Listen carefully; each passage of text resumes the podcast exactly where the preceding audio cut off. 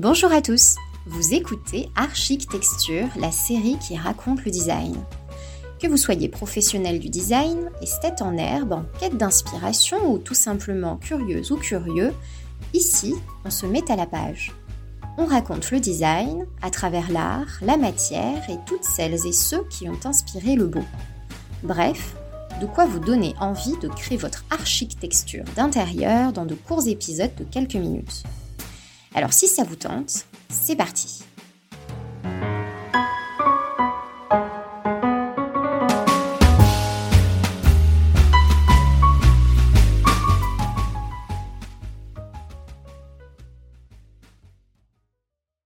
Cette semaine, dans la série Architecture, je vous propose de découvrir ou de redécouvrir l'histoire d'un objet de déco devenu la tendance de nos intérieurs, mais aussi de nos extérieurs. Oui, l'objet dont je vais vous parler aujourd'hui a traversé les époques et son utilisation a même évolué dans le temps, euh, en même temps que les changements de notre société et des règles de droit qui ont euh, façonné la vie quotidienne des Françaises et des Français. Et oui, cet objet est devenu euh, ce qu'il est aujourd'hui parce que c'est justement la réglementation française qui a aussi conditionné nos pratiques et nos usages. Alors ça vous intrigue? Bon allez, trêve de suspense, je vais aujourd'hui vous parler de la chilienne. La quoi, me direz-vous Alors plus précisément, il s'agit euh, de la chaise euh, chilienne.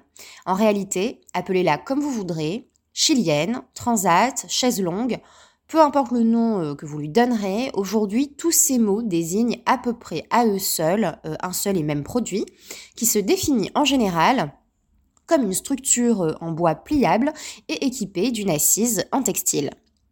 Alors, euh, sachez déjà qu'en général, le terme chilienne désigne une chaise longue, sans accoudoir, tandis que le transat, lui, en est équipé. Et alors, comment est né ce concept? Eh bien, euh, c'est sous le règne de Napoléon III que les cures thermales deviennent de plus en plus à la mode. Et à ce moment-là se développe alors le principe du fameux lit extérieur pour se détendre. On les connaît aussi euh, sous la dénomination euh, du bain de soleil. Cette expression d'ailleurs euh, qu'on connaît toutes et tous aujourd'hui perdure encore. Mais c'est bien plus tard qu'apparaît en fait le concept du transat, vers la fin du 19e siècle à peu près, et plus précisément au moment du développement des navires transatlantiques. En gros, c'est l'époque du Titanic.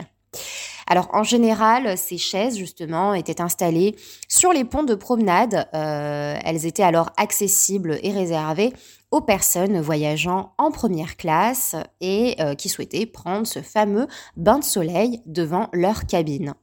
Mais on les appelait aussi à cette époque chaises de pont et elles étaient déjà pliables pour justement ce gain de place.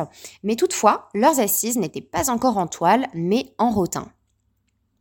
Et d'ailleurs, pour la petite anecdote, euh, une chaise de pont euh, du fameux Titanic correspondant à cette description-là a été retrouvée sur les lieux du naufrage et est aujourd'hui d'ailleurs toujours exposée au Maritime Museum d'Halifax au Canada. Alors vous l'aurez sans doute deviné, c'est donc euh, bel et bien ces paquebots transatlantiques qui ont donné le nom de transat à ces chaises que nous connaissons toutes et tous aujourd'hui. Et puis, avec l'arrivée euh, des congés payés en 1936, de plus en plus de foyers se mettent à partir en vacances. Et alors, c'est le grand boom des vacances à la mer, et donc de l'utilisation du mobilier d'extérieur. C'est donc tous ces changements euh, de mode de vie qui ont directement induit la démocratisation du mobilier d'extérieur, laissant de plus en plus de place au temps libre. C'est à ce moment-là que la chilienne euh, devient euh, ainsi un objet de consommation absolument accessible à tous. Elle continuera à l'être durant euh, à peu près tout le XXe siècle, malgré l'apparition de toute une gamme de mobilier de jardin en plastique qui investira aussi nos jardins. Alors maintenant que notre société tend un petit peu plus euh, vers des modes de consommation plus respectueux de l'environnement, euh, eh bien la chaise chilienne en profite quand même pour revenir en force avec justement des matériaux un petit peu plus naturels.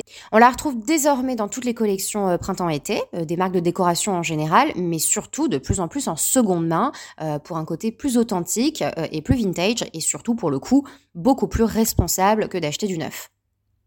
Et alors l'avantage, c'est que la chaise chilienne trouve sa place euh, tant dans vos espaces extérieurs qu'intérieurs, euh, même à côté d'un canapé ou d'une chaise papillon. Alors quant à son nom, alors pourquoi chilienne? Pour être honnête, la raison demeure encore un peu floue. Mais si euh, on prononce le mot chilienne, on pense tous quasiment tout le temps à la référence au mot chill, qui veut dire détente.